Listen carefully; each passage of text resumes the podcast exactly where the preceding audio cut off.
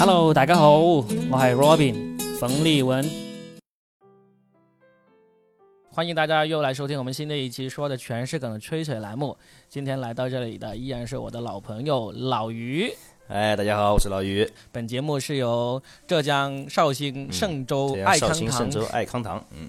经络馆免费赞助播出，来，我们老于，我们来今天聊一点最近一些新鲜事哈。嗯，好的。有一件事情呢，就确实是咱俩聊是特别适合，因为是我们脱口秀圈的一个大事。嗯，那就是我们圈里面知名度数一数二的一个脱口秀演员，叫做池子的。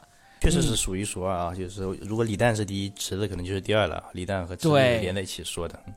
是的，这个叫做池子的脱线员呢，他最近跟他自己所属的经纪公司效果文化，也是我的前东家了，也是我的前经纪公司了，确实是。对，啊，在微博上因为解约的问题进行撕逼了。那这个事情呢很有趣，就是其实很多这种自媒体公众号啊，甚至一些正经媒体都大肆的宣传了一下，算是一个已经是出圈的这么一个事件了，对吧？你觉得？嗯嗯，是的，其他领域的朋友们基本上也已经也已经知道了这个事情，不光是脱口秀里面的人知道了。对，不光只是我们圈内自己自娱自乐的一个事情了。是的。但是非常非常诡异的是，这个事情呢，真的没有人知道究竟是实真相是什么。而且呢，我们这些脱口秀圈里面的演员呢，基本上大家也不知道为啥，好像热情很高，但是呢，没有人说认真的会去说一下，这种心态也是挺有意思的，我就觉得。哦，就是说，其实到现在为止也没有人说出，就是说具体是什么原因，就是的，这个确实也也很少见啊。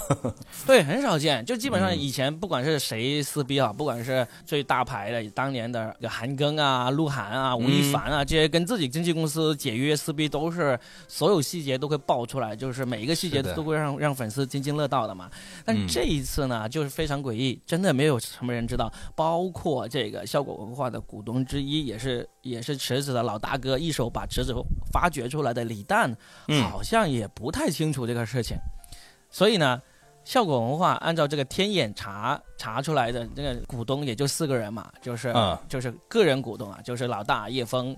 啊，然后 CEO 贺小西，然后一个叫小灭啊，也是个导演、制片人啊，然后李诞，这四个人嘛，就是说，如果连李诞都不知道，那剩下来估计就只有老叶和老贺，再加上小灭这三个股东知道了。我觉得这个事情，那我就觉得，哎呀，既然大家都这个事情讳莫如深啊，不知道不知道为啥不，哎，你想知道用不说那。要不我们来说一说吧？对，我们来猜一猜，对吧？我们对，我们来说一说，猜一猜，对对。因为我们的推测呢，应该也是除了这个呃效果文化里面的人之外，应该是推测的最为靠谱的了。嗯，那是的。为什么呢？有有，我觉得有两个原因。第一个呢，我是效果文化的前员工啊。对。那我是跟池子是同一批被效果文化签下来的艺人。所以呢，我的艺人合约同一批是不是？对他比我早两三个月吧。哦，就是可以说我的艺人经纪约呢跟池子呢是同一个模板的，所以呢，所以呢，我是很有资格来说这个事情的。当然，出于商业的机密，我也非常肯定的说，我不会透露效果文化的这个商业秘密。但是呢，大家相信我说出来的东西应该还是挺靠谱的，这是第一点。对，第二点的话。老于，你也是另外一个公司的这个签约演员嘛，对不对？对对对。你大概是半年前、大半年前也经历了一个解约的风波。其实呢，其实呢，咱俩说这个事情，实在是没有比咱俩更适合来说这个事情的人了，对对吧？解约这个事情是非常的有发言权，对吧？对啊，而且你这个公司也是跟效果文化也是有千丝万缕、有渊源，很有渊源，对吧？非常有渊源的一个公司，对吧？嗯，是的，是的。嗯。好吧，那我们先从池子这个事情开始说起吧。那好，先给一些大概不知道这个事情的观众稍微简单的说一下啊，事呃事情的来龙去脉，就是池子他前几天在这个微博上晒出了一个他在效果文化的艺人群里面被踢出去的这么一个截图，就是效果文化这个艺人群呢有五十五个人。那就也就说明效果文化签的人大概就是在五十个人左右，因为群里面肯定会有三五个是那种领导的嘛，对吧？对对。所以这个就透露了一个信息：效果文化签下来的脱口秀艺人呢，大概是五十个左右啊，这是第一个信息。啊，然后呢，第二个呢，他晒出来他被这个 CEO 给踢出局了，因为他发了最后发的一条信息是说哈哈哈哈哈哈，然后最后前面一个大大的红色的感叹号。对，然后他就发微博把这个截屏发出来，发微博说那个效果文化的 CEO 贺小西，然后就问他，呃，你是怕我的 哈哈哈哈哈哈哈吗？这样子，那然后呢，就后来就很快有人就把一张池子在那个群被踢出去之前的一个文字。给截图发了出来，那个文字大家应该也对要找一下容易了。他就在里面狂骂了这个效果，说他变成了一个什么大型傻逼公司，说他现在只是想要赚钱，不想好好做喜剧啊，自己人害自己人啊。总之，这个内容呢也不用我们来说了，所有的那种公众号文章都已经分析的很清楚了。那么这个事情呢，就很多人都想知道究竟背后藏着什么瓜。但是从我的分析来看呢，其实根本就没有什么瓜，就是一个字，就是钱嘛。对不对？所有的艺人解约，如果闹得不愉快，就是因为一个问题，钱谈不拢，没有任何别的问题，对吧？我我首先啊，就是说在嗯解约之前，我其实还有个疑问，就是说这个解约到底是谁提出的？就是效果方面其实发了一个公告，说这个解约是由池子方面提出的，其实是对吧？嗯他说池子提出了解约诉求，他是这么说的，对吧？对，那这个必然是池子提出的，不可能是效果提出的呀，对不对？我们先来说一说池子这个人。他是二零一五年开始发现了脱口秀这个事情，然后在北京加入了这个北京脱口秀俱乐部。哦，啊、我们这个这个我好像这个我好像还记得，因为那个时候我们还参加了那一次第一届，对吧？就是全中国的脱口秀是叫脱脱口秀大赛大会，是的，呃二零一五年五月份，北京脱口秀俱乐部就西江月、嗯他们主办了就中国有史以来第一届脱口秀的喜剧节。嗯，然后呢，当时就请了从深圳就请了呃我们的豆瓣脱口秀和那个嗯。外卖脱口秀，上海就请了你们茄子脱口秀过去。哎那个时候还有茄子脱口秀呢，对，就没有请孝道，就是请了你们茄子脱口秀过去。然后呢，嗯。还有北京的几个俱乐部，然后呢就就过去参加这个，其实演出没有比赛，那时候是没有评什么、呃哦冠军啊这个这个名次的。对的，但是那时候池子在北京脱口秀俱乐部里面呢是接待人员，是工作人员，他是负责，接待的。当时他还他当时他还不是演员，对吧？当时他还不是报名要参加的演员。对，他是负责接待我们的，而且我现在还留着当年的截图，然后是很恭很恭敬的找我们每一个人说什么时候到啊，给我们安排什么时候到现场啊，什么就很恭敬、很敬业的一个小孩儿。我对我我对他印象也很深，当时他留着一个像一个拖把一样的头发，反正就是我印象很深。这个小朋友当时非常热情，对，那时候他才讲了几个月，但是嗯我们当时在那个北京演了三场还是四场嘛，然后最后一场就是就是那个西江月，就是说各个俱乐部各派出一个人嗯来、来组成呃这场演出的演员阵容。我们俱乐部呢就是我去了，然后俱乐部是我去了，你们就是你去了对不对？对的对的，所以我、啊我那个时候跟池子有过唯一一次同台的演出，对吧？唯一一次，啊，那我比你多一点点啊。然然后呢，就那天就是，但是后来西江月就是说，我们是主办方，那我们多出一个人吧。所以嗯，北京脱口秀俱乐部当时决赛，呃，是临时增加了池子上去的。啊，结果那天他就非常的炸场啊，当对天晚非上常炸，我嗯。因为他那种风格，我们从来没有人见过，他真的就是，当时大家都觉得他在明显的模仿那个 Chris Rock。对，就是走来走去，走来走去，然后各种各种呃现挂呀，语速非常快的，像黑人一样讲的那种。是的，所以当而且、嗯。而且我还记得啊，我还是我还清楚的嗯。记得，池子那天是第二个上场的人，第一个是周奇墨，好像是哈，啊，那就是北对吧托就出了这两个人，对吧？啊因为因为因为排位，你看啊，你看这个嗯脱口秀演员的这个排先后，其实也是很说明问题的。因为第二个这个位置呢，基本上就是属于主办方也没有什么信心，那个时候对吧？就是说嗯把把这个就是说大家没有什么信心的演员呢，就排在第二位，以免就是说嗯他影响了后面的这个演出的氛围，其实是的。嗯，但没想到其实那天非常的炸，对对对对，而且周奇墨啊，现在多厉多厉害多牛逼啊，对不对？当时还排在首，因为那次五二零一五年五月之前，我们北京以外的人其实都没有看过周奇墨，那对对次。都他的表现其嗯实也、也相当让人印象相相当的深刻，但还没有池子那么惊艳了。就是那一次的总体效果来排名的话，周奇墨可能都排不上前三，但是呢，也让人印象很深刻了。而且他是第一个人嘛，对吧？第一个其实也要考虑到他这个开场的难度啊。对对对，然后呢，当时呃那场演出是有那个 Tony 周在现场嘛，他是北京幽默小区的那个负责人，嗯他也是那次才看到哇，原来池子这么厉害，所以那个北京这次喜剧节之后，周奇墨就邀请池子去他的那个幽默小区那里演出，就老书虫那个地方演出。嗯，托尼托尼就邀请他去了那个的，对，然后也就是在那一次演出上面，李诞无意中就发发现了池子，就非常的喜欢，哦。然后演出完了之后就马上跟他取得了联系，然后让他过去上海去加入这个效果文化。哎哎，这么说起来啊，池子嗯，就那我那天是不是又跟池子同台演出？因为因为托尼说叫我也去了那个那个老鼠虫，但是李诞很有为什么没有看上我呢？嗯，你说为什么呢？这肯定是李诞的问题。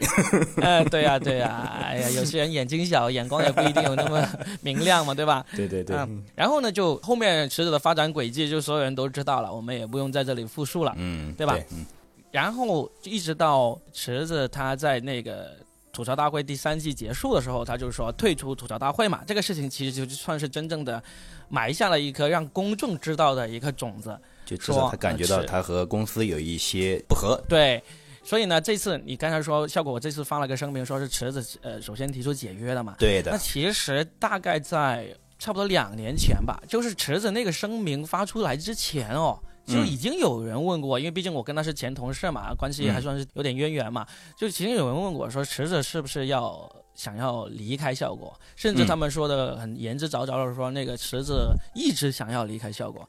我当时觉得完全不可能，因为首先池子跟李诞的关系真的是我们经常那时候在公司都嘲笑他们说是这个父子关系这样来说。哦哦，就是啊反正反正确实关系很好，就是的。呃，对，就像父与子那样子，一个老爸爸在嗯关、关心提携这个孩子的成长那种感觉的。然后呢，也知道整个效果的老大，从老叶到老贺，所有人都是非常宠爱甚至是溺爱池子的，就是不嗯管他怎么闹事，不管他怎么胡来，都是护着他的。哦，所以呢也很包容。我觉得池对，我觉得池子离开效果的可能性简直是几乎约等于零的那种可能性，我觉得。嗯但是呢，那个效就是他那次声明说要呃退出吐槽大会之后呢，很多人也现在就事后诸葛分析啊，那就那次之后呢，池子就各种迹象显示说效果在逐渐的、逐渐的冷藏啊、雪藏他，但实际上并不是，为什么呢？嗯因为首先你作为效果作为一个经纪公司，签这么多艺人，当然是为了要赚钱的。那嗯池子和李诞已经变成了手上最能赚钱的的两颗棋子了。对，这时候你放他出去去参加别的节目，随便一个节目就几十万、上百万的通告费，那我放你在公司里面上公司的节目，没有没有多少钱额外的钱可以赚进来的，对不对？嗯是吧？为什么李诞作为公司的这个负责呃这个股东，他老是去上别的节目，就是自家的节目上的这么少了，就是因为出去上别人家的节目才能给公司赚钱啊。哦，是吧嗯你上自己公司家的节目，当然你你这个节目如果已经拿到了该拿的赞助、该拿的制作费，那这个钱已经在的了。你不会因为李诞和池子在上面多出来几期，那个钱就会爆炸性的增加呀。但是录制这个节目的时长那么长，这个期间你出去多接十档八档这个别的通告赚来的钱，这个可不是一笔小数目啊。嗯，所以是的，所以自从池子说要退出这个吐槽大会之后，他上的综艺节目一个都没少，该上的还是在上。嗯对吧？那那这就是公经纪公司在做事情。什么叫雪藏？雪藏就是不让你赚钱啊！现在是让你赚更多的钱，那那不叫雪藏，对吧？嗯，所以说这一点是不成立的，就是的。对。但是呢，我现在回想起来，一两年前有人跑来跟我打听池子是不是要就离开笑果文化的时候呢，我那时候嗯是觉得不靠谱。现在我觉得其实是靠谱的，嗯，为什么这么啊说呢？因为为什么？因为当时我是这样想，我是了解池子的，我了解他的性格，也了解他的能力。如果他离开笑果文化，其实他找不到更好的去向，因为哦他就只会脱口秀。我我有嗯见过他去别的节目里面，例如他尝试想要演小品，他尝嗯试想要在那些网剧里面演一个角色，都是泯然众人矣，都是一个普通演员，甚至是连连那个普通演员的那个平均水平都达不到的嗯这么一个演员。这这个其实也不光是池子了，其实我们脱口秀演员也基本上都几几乎都是这样的。对，都挺难的。嗯就是除了离开了脱口秀，你在别的领域的这个表现是，真的是很难跟那些人家真正吃这一行饭的人去去竞争的。所以当时我觉得他不可能离开，因为他离开了，他也没有别的地方好去。而且你想一想，你离开了效果文化，还有哪一个公司能够把脱口秀做得比效果文化更好？是的，没有任何一个公司线上节目能够比效果文化。是，的，不管是线上还是线下，都是效果文化做的最好。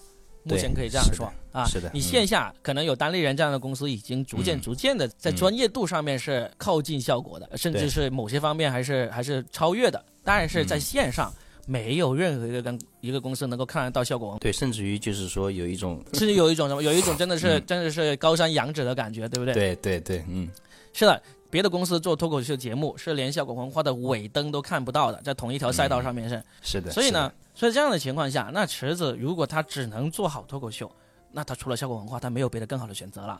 对对，但是自从他宣布退出吐槽大会之后呢，嗯，因为他宣布退出吐槽也是公司允许他宣布这样才退出的嘛。对他其实参加的很多综艺节目，都是那种真人秀啊这种节目，其实他已经不靠脱口秀。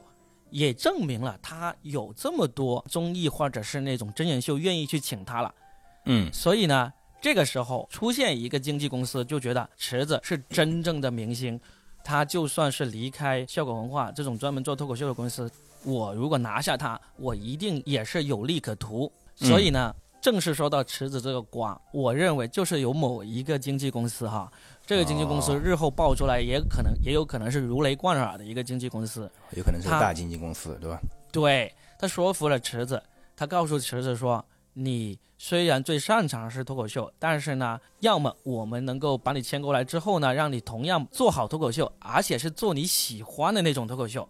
因为嗯池子在撕这个效果的那个声明里面，他是非常痛批了这个效果，说他做的已经不再是脱口秀了，已经是脱离了脱口秀的这个本质了，对吧？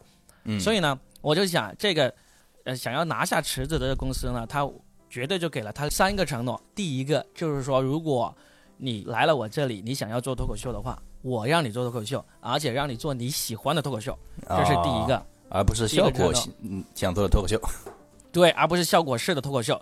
嗯，他们觉得这个是绝对优先，就是能够说服池子的第一个最重要的条件，我认为是。嗯第二个的话，他也让池子打了一个定心针，肯定就是说，你就算来这里，我们公司做不到像效果那样子把脱口秀节目做得这么好，但是呢，我们有比效果更好的，除了脱口秀以外的资源，例如说什么嗯真人秀啊，例如说电影啊，例如电视剧啊这些，嗯或者音乐。这些能够让池子觉得自己有可能在里面去变成一个好的一个玩家的这么一些领域，这些嗯在这些领域呢，这个公司呢可能是呃远胜于效果，甚至是业内的老大的这样的公司。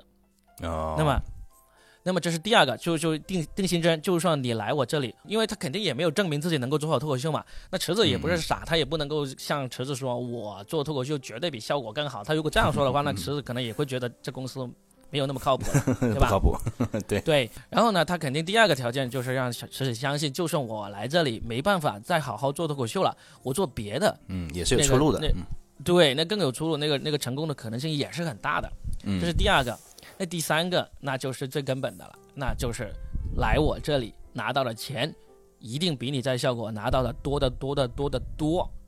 嗯，我觉得这三个条件是一定存在的，而且是一定同时存在的。嗯所以，如果日后爆出来那个把池子嗯撬走的这个公司是哪一个公司，我敢肯定，他给池子的承诺是符合这三个条件的。哦，那我我这么看啊，就是说，在嗯你提出这个三点之前，其实我也没有系统的想过这个问题。但是呢，嗯就是说，从我从这个就是网上看到的这些池子跟效果的这些关系的文章来看啊，我有一种嗯。感觉是这样，就像你刚刚说的，其实池子跟效果之间啊，它是有一些矛盾的，其实是对吧？肯定有啊，呃，就是可能是对，就最直观的就是池子那篇文章里面，他认为自己跟效果在对脱口秀的认知上是有区别的，对吧？嗯嗯嗯。嗯，嗯。所以所以说，刚才你提的那个三点，我觉得就是最最后一点啊，我前两点我觉得我全部认可，就是最后一点关于钱那一点嘛，钱的哎，那一点对的，啊，对的，嗯。所以说嗯我不确定，就是说他是不是因为因为比如说啊，是如果是两家公司，对吧？嗯。有一家公司，他其实他给出钱可能是一样的，但是呢，就是嗯。说他可能把那个分歧给你拉平了，就是他比如去了他那家公司之后，没有呃现在池子提出的，就是跟效果之间的这种对脱口秀的认知上的分歧，对吧？我觉得说不定他也会愿意去。嗯，池子跟效果的这个脱口秀上的分歧呢，嗯其实并不是真的是脱口秀上面的分歧，我认为哈，哦而只是商业理念上的分歧。因为为什么呢？哦，因为我明白因为首先嗯池子对脱口秀的理解，他可能会以为是很深，但是嗯我可以非常负责任的说，嗯我们只要做脱口秀的时间足够久啊，这个久呢可能就三年以上吧。我就说，只要你做脱口秀三年以上，大家的认知都不会差到哪里去。没有说一个人做了三年脱口秀，正儿八经的做了三年脱口秀，还会在对脱口秀本质、对脱口秀水平的认知还会差一个天渊之别的一个差异，这是不可能的。只要你玩脱口秀，有真真正正的从事脱口秀有三年以上，大家的认知都已经差不多了。所以呢，是的，池子可能以为他是会高于效果的这个认知很多，但实际上他只是在对商业运作上的那个差异跟效果是大家可能会相差很远。嗯。例如池子他一定要坚持什么话都能说，例如他要坚持他在微博上口无遮拦，啊，例如他嗯坚持某些段子不能这样说，对不对？但是这些其实说白了是商业上的一个考量，而并不是池子那篇长文里面这边那篇檄文里面说的这个、嗯 这个 讨效果檄文，对，并不是那篇檄文里面所说的，嗯是一个关于对脱口秀本质的一一个理念差异。这个这个不可能的。我对效果文化的人非常了解，他们不可能在嗯对脱口秀本质的的认知上低于你池子这么多的，这是不可能存在的事情。我再说一个事实来来论证我这个观点。嗯池子自从开始在那个今晚八零后脱口秀，就早到今晚八零后脱口秀时代，嗯开始有一定名气之后，他其实在线下的这个自我发展啊，嗯已经是放慢了脚步的了。特别当到了吐槽大会之后，他已经基本上不去线下怎么锻炼，基本上很少去讲线下的脱口秀了。他该讲的都在节目里讲了，他该讲的都在嗯嗯商业活动里面讲了。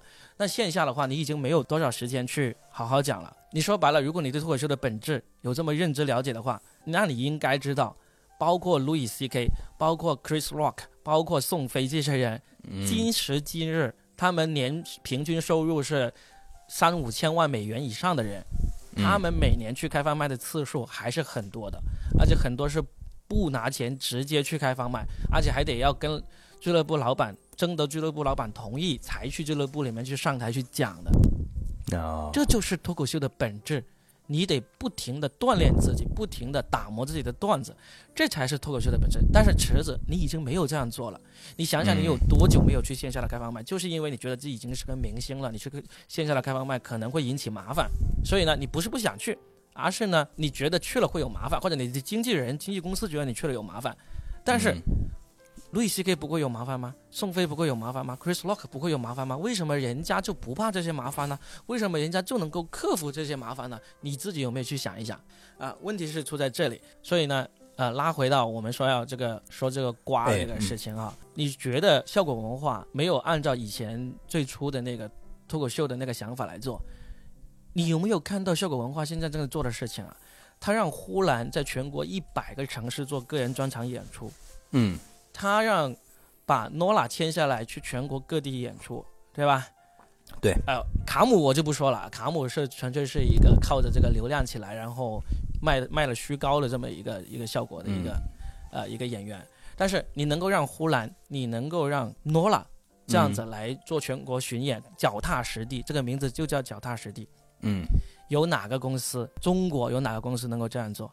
外国的经纪公司又有哪个公司能够这样做？那些这些事情啊，都是演员自发做的，但是嗯效果文化来做这个事情，然后呢，他把他的演员拿出去，去全球各地去做这个全球巡演。现在日本日本巡演开始了，然后那个澳大利亚的巡演也马上也要开始了。他们今年要参加这个墨尔本的喜剧节，把好几个演员都派出去了，甚至是一些很新签约进来的演员都放进来派出去了。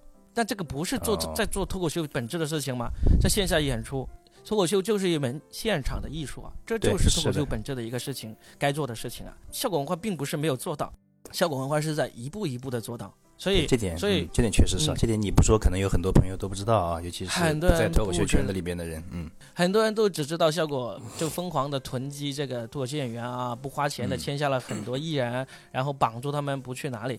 但实际上，问你一个问题，根据你对效果理解，你觉得效果文化签下的人里面，从签下到那个变成现在一个比较知名度比较高的，就成名最快的人是哪一个？是你猜一下。再给你两次机会。呼兰，对，呼兰是成名最快的一个，最早呢啊是 Rock。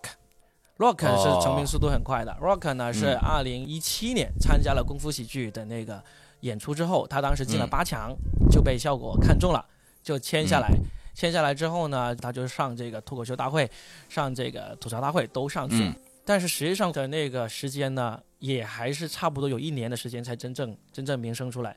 但是呼兰就真的很快，呼兰嗯是这个二零一九还是一八年年底吧，那时候才签下来的，就哐哐哐哐的就就就就各种吐吐槽大会啊、脱口秀大会啊，然后到现在搞这个全国声势最大的这个百城这个巡演演是吧？嗯对，而且包括杨笠，杨笠也是二零一九年才从这个北京单立人那里跳槽过档过来，来到这个效果文化的，嗯也一样，同样就让他上这个脱口秀大会，然后红了起来，然后现在就去参加这个全全球的这个巡演了。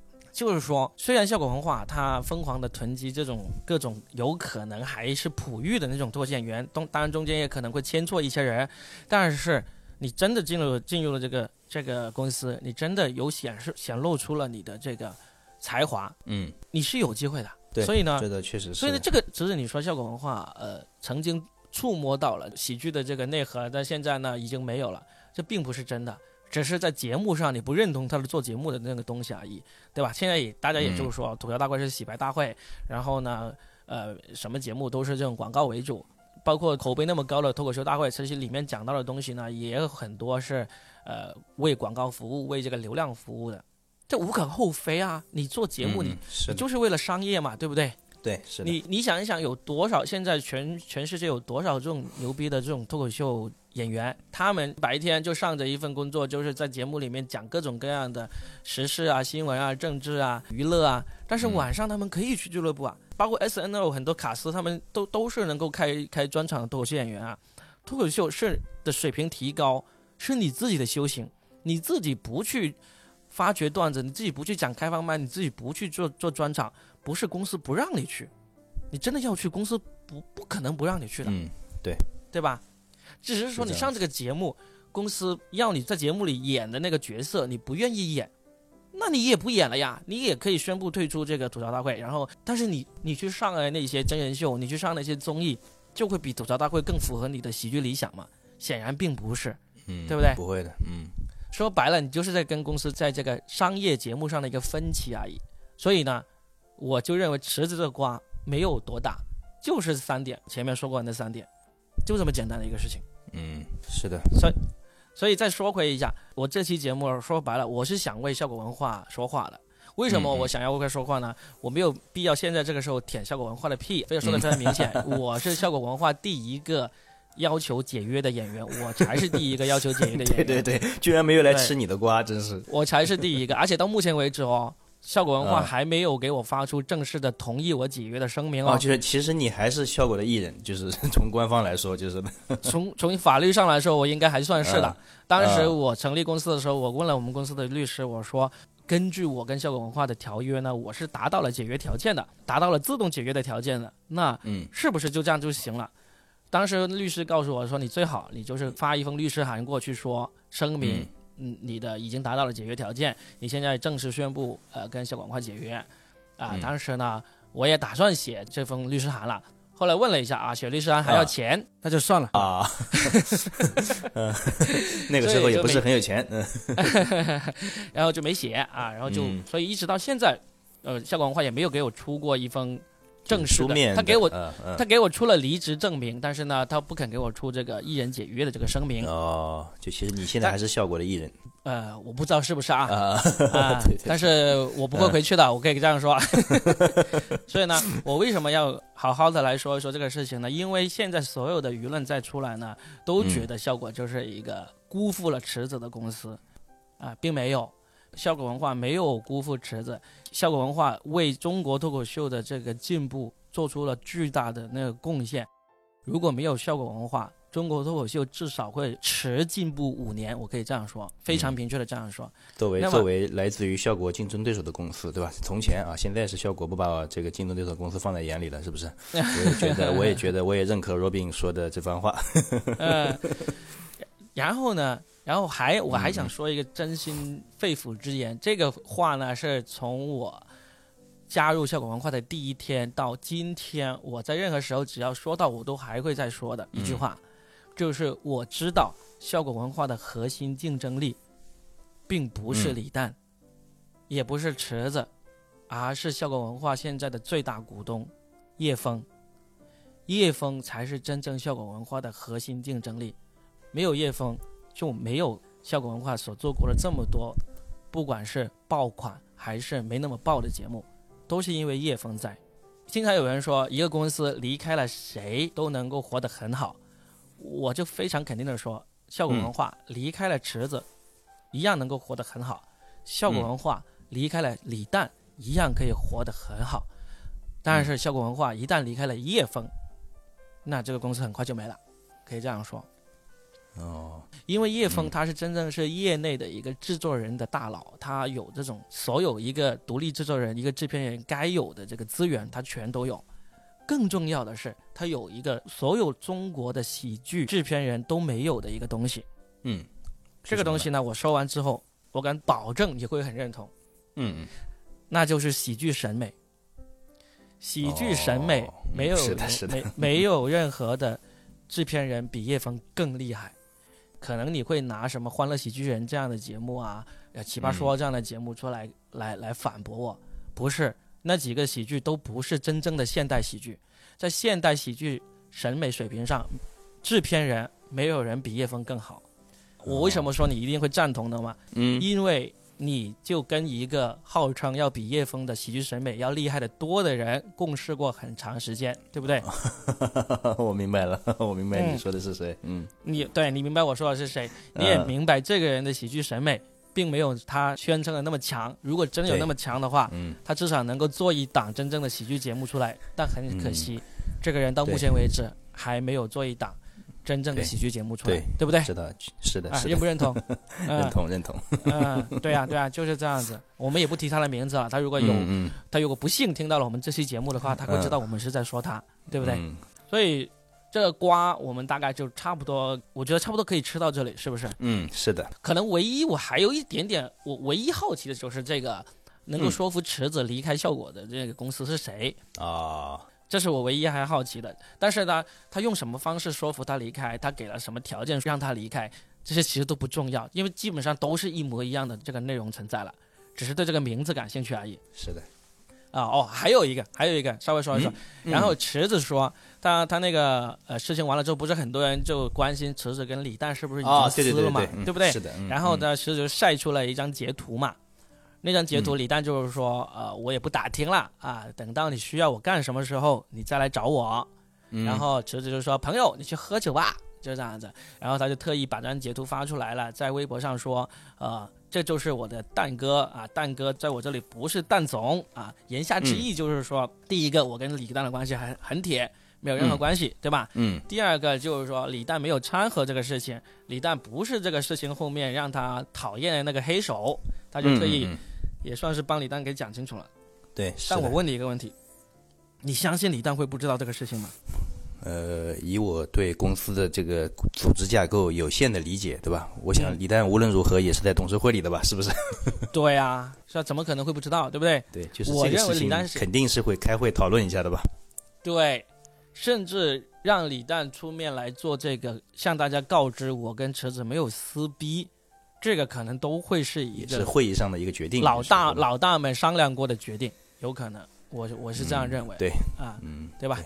因为李诞，那你也不是什么什么善男信女啊，你在节目里面非常明确的说过，你自己是要赚钱，你自己是要一个要要在这个商业社会里面做自己该做的事情那个人，所以呢，这个就是 business，不可耻，你自己也不会觉得可耻这种事情，对吧？但是要把功夫做好嘛，要把这个场面做漂亮嘛。所以当时我们大家算是业内的一些明眼人，看到李诞这个说，嗯，我也不打听了，我就觉得，嗯，嗯这个是不是装的有点过了？什么叫不打听了？你就是说这个事情你好好处理吧，需要我帮忙你就尽管开口啊，那那还叫好一点。不打听了这个说法，唉，也太精明过头了，我只能这样说。那所以呢，我觉得我们今天聊这个池子的瓜呢，也就聊的差不多了。虽然不嗯是那种真正儿正儿八经的什么内线人物爆料啊那种东西，但是都是根据我们自己以往的经历，在不透露这个商业信息的情况下来说一说我们对这件事情的看法，对吧？嗯，而且是啊作为脱口秀这边跟池子还是有一些渊源的这个呃前同事，对吧？对呀、对呀、对呀、对呀、前同事啊，前队友啊，嗯前前同台演出过的演员啊，呃，见证了池子人生第一场真正踏出明星之途第一步演出的人，对吧？而且、啊而且那场演出我们还是同时在台上的，啊，对，哎、而且你看，嗯就是就是人生就是这么充满戏剧性，对吧？同样在台上的嗯两个人，对吧？然后池子嗯被李诞牵走了，对吧？然后嗯，我我我们就回到了各自的我也岗位上。我也被我也被李诞牵走了，就你哦，没有。对对对对对，那还是李诞的问题啊。对啊对对，好吧，来，我们我们说一说，哎，我们说一说最近，嗯，因为我们今这一期呢也聊了已经三四十分钟了嘛，我们嗯，不如干脆就接下来继续还是聊脱口秀圈算了，这这哎一期针对对稍微受众面窄一点的，我们说说嗯聊一聊一个脱口秀圈就这两天发生的一个，我认为还是颇有意义的一个事情。我跟你说一下，你知道有一个东北的女脱口秀演员叫做波波吗？哦，我知道，我知道啊，啊你知道是吧？波波脱口秀，波波脱口秀，波嗯。波脱口秀，好，你知道这个人是吧？然后这个人呢，他其实，在脱口秀圈里面的名声非常的不好，因为呢，他在不管是在那个他的抖音节目还是别的那个节目里面，他都会讲网络段子，而且也会讲其他演员的段子，所以呢，这种呢是在对所有真正的脱口秀演员来说都是非常不耻的一些行为。嗯，是的，是的，啊、他在脱口秀演员里面的口碑是很差的，但是他的粉丝非常多，嗯，确实是，他 有大量的粉丝，而且他的粉丝号召力非常强，他卖什么嗯票都是转眼间就卖卖光、售罄的那种。然后呢，他也能带货，他总之就是一个网红，有流量级的那个网红这么一个人物。呃，我们就先说完这个大概一个背景介绍哈。然后呢，嗯与此同时呢，在东北有另外一个脱口秀演员叫做颜值高，是在长春的这么一个脱口秀演员。呃，哦所做的事情呢，也跟他是一模一样。因为这两个人呢，原来是在一起弄的，他们是一起做脱做哦脱口秀，开始做脱口秀，而原来颜值高还是这个波波的手下。然后呢，嗯他们后来就分手，就各自发展了。但是他们因为都是同一个渊源出来的嘛，做的事情其实是手法是一样的，就是会用网络段子，会用别人的商业模式就是对吧？它是一套同样的可复制的商业模式。嗯。但是呢，嗯。比较有趣的是呢，颜值高是知道我们圈内的人是撕他的，因为圈内有一个著名的维权斗士叫牙签，他曾经发过真正的雄文檄文来手撕过颜值高好长一段时间。然后呢，嗯他手撕颜值高的过程中呢，好多俱乐部的负责人以及一些演员加入一起来一起来哦讨伐这个颜值高了。那么。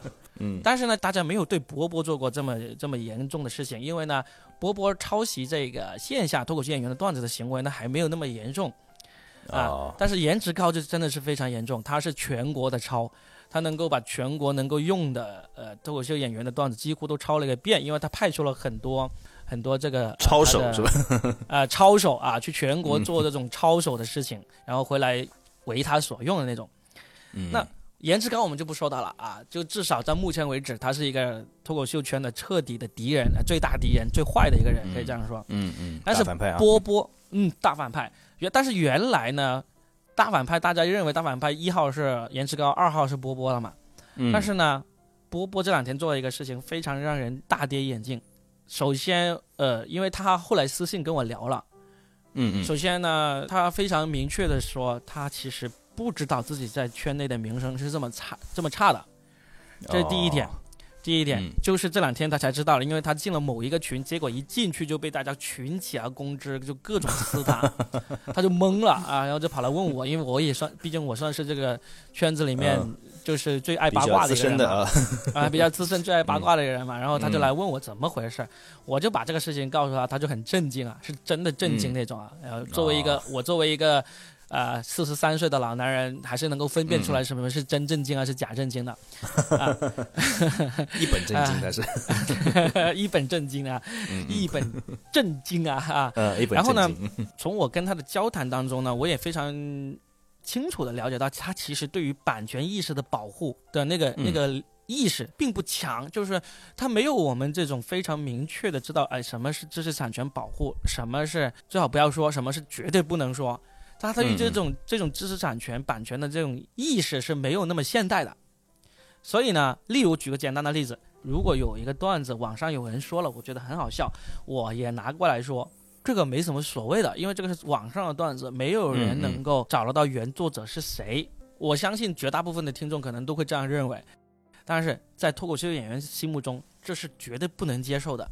网络段子就是网络段子，网络段子也是有作者的，只不过这个作者你找不到是谁，但是你不能说找不到你就拿来为我所用了，这是绝对不能允许的。对，但是反正你心里知道这个不是你，就是对吧？对，不是你的就不是你的，不管是是，不管是。有多少别人拿去用了，那是别人的事情。如果你自己的话，你是不应该拿来用的，这是所有脱口秀演员该秉持的这么一个底线。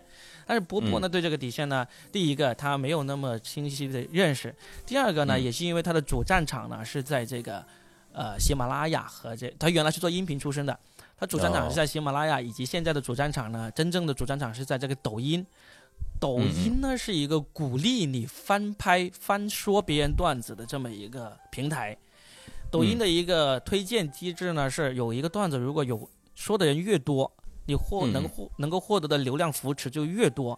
所以你要在抖音这个平台上面生活的好了下去，就必须要拿最火的网络段子来二次多说别人的段子，对，多说别人的段子。所以呢，所以呢，波波他那天被我们大家撕完之后。第二天上午呢，他就发了一个声明出来，他就向全国的脱口秀演员以及这个编剧发出一个声明，说他第一个我要向全国征集这个原创的段子，一条段子一千块钱稿费，只要一采用马上就给钱。然后呢，第二个呢，他也也会告诉大家，就是说我以前用过你们的段子的，如果你是原作者，请来找我，我会给每条段子给你一千块钱稿费。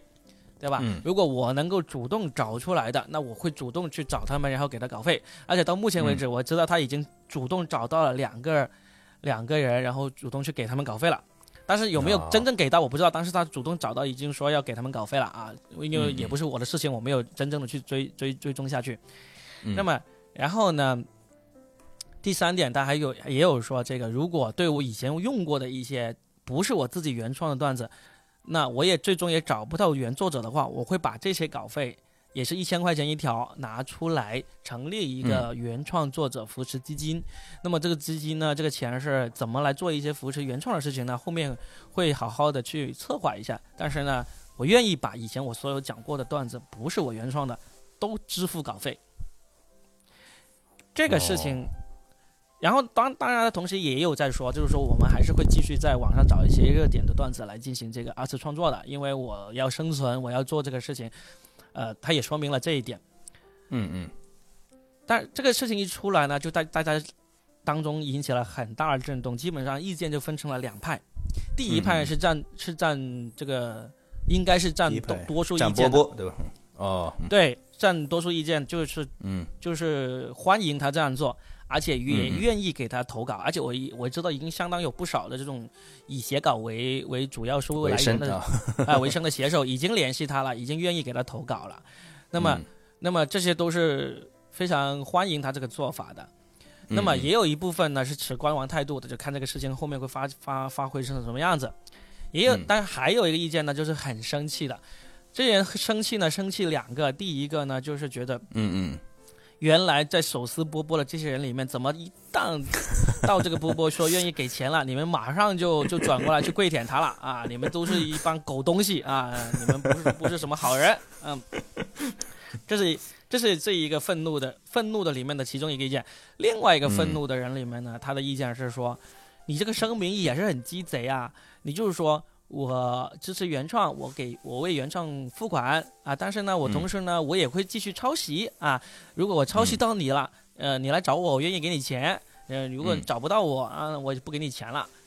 就是他们就觉得这种做法还是很垃圾啊，他们用这个“垃圾”这个做法来呃这个词来形容，就是基本上现在脱口秀界里面就现在分成了三类意见嘛。其实我是占第一种意见的，我是欢迎他这样做，因为我我也占第一种意见，嗯。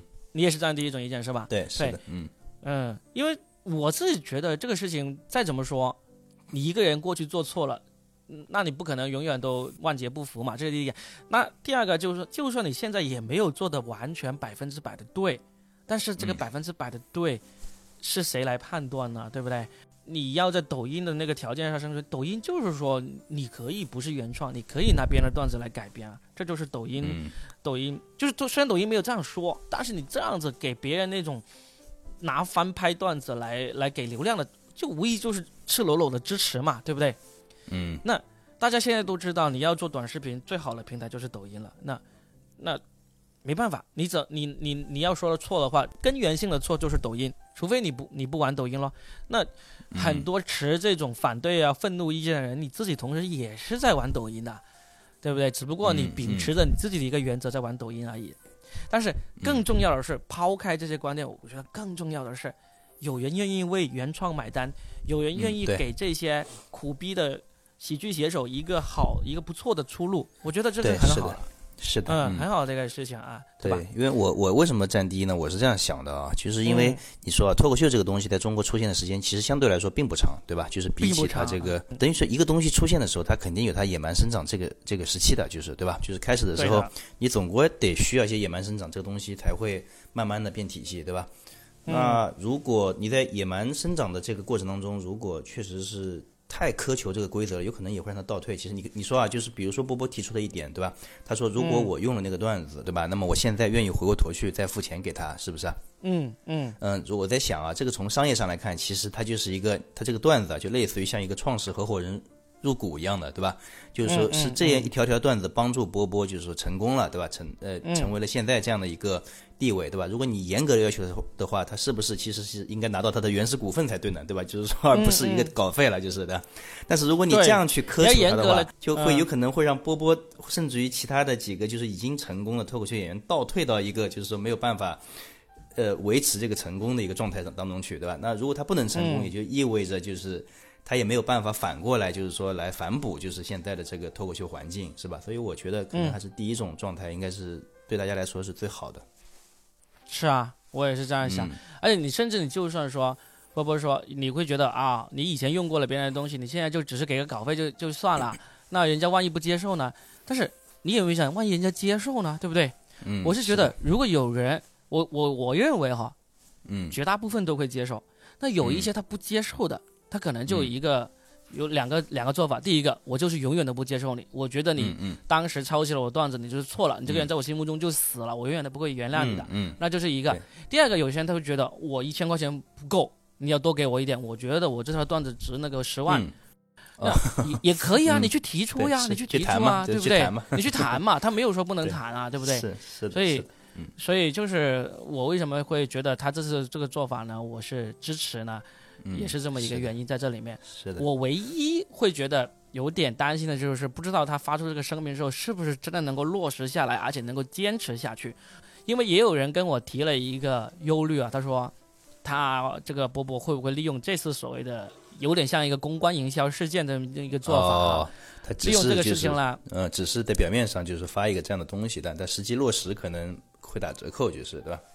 对，不但是落实会打折扣，还而且很有可能是，首先第一个为了自己洗白，第二个呢嗯博得了大家的这个这个原谅，然后博得了大家的支持呢，大家就给你投稿了。但是呢，你通过大家的投稿来来谋取了更大的利益，但是你付出的其实并没有像你承诺的说了那么多。例如这段时间有人给你投了一百条段子，你可能最终只用了那么一两条，但是呢，嗯剩下的八九十条你都说没用，但是你从这个八十八九十条里面吸取了很多灵感，自己重新创作了一些别的东西出来，那这个个就很很恶劣了。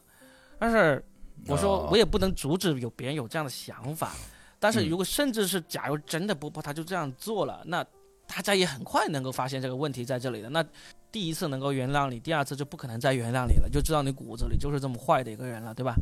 嗯，所以，就但至少在这个之前，你不能做有罪推断嘛。我现在就是无罪推断，我就觉得 OK，你以前有罪的，我们都确凿了、清楚了。那你现在做这个事情呢，你还没有有罪之前，我们就认为你是无罪的嘛，对吧？嗯就是对往前看呗，一切一切都是。对，嗯而且我觉得啊，这件事情也是确实也是跟其他的一些版权意识啊什么也很类似啊。就比如说用网上的图片啊，用网上的音乐啊，现在就是大家确实嗯也是越来越在意这个事情了。然后字体啊，嗯嗯，这是对吧？好事啊。嗯，嗯，是的，嗯，就是在每个环节的创作者，其实他都可以有一个保障了，其实就是啊，是的，嗯，你看其他的其他东西的发展也是这样的，就是一开始的时候也是一个乱象丛生的一个这样的一个野蛮的一个环境，就是的，然后等到就是巨头起来了，再反过头来再来建立规则，其实是啊，是啊，你你想想，嗯，其他东西包括那些很很成熟的艺术啊，音乐啦、哎，电，影啦，是的，嗯。那个乱象还是很乱，对不对？嗯，所以脱口秀我们真的不要太苛求它。当出现一个，当现在出现波波这么一个看起来是往着更好方向去走的这时候，就算是不支持的话，也怎么说呢？我们就持个观望态度，也比嗯那个恶意的去阻止大别人去做这样的事情要好啊。我们就拭目以待吧，就是对这次的这个事件，嗯好吧？那我们这期哎就差不多聊到这里。哎，好好嘞，好嘞，好，本本来想要像前两期那样子再聊一些时事新闻热点，而且我们也准备了很多的，但是池子这个瓜一开始 太大，切开了之后，切开了之后就发现有能说的东西太多了，对对一下子就说了有一个小时了，然后就嗯，那行，那我们就尽快的把这个瓜放出来，也给那些嗷嗷待哺的吃瓜群众送去一点清甜的啊，没有那么甜了，没有你们想象中那么甜的一个瓜了，嗯。嗯。差点西瓜汁给他们啊，哎，对对对，好的，行，那我们这期就聊到这里、哎好的，好的啊，哎，下期再聊，拜拜。好拜拜。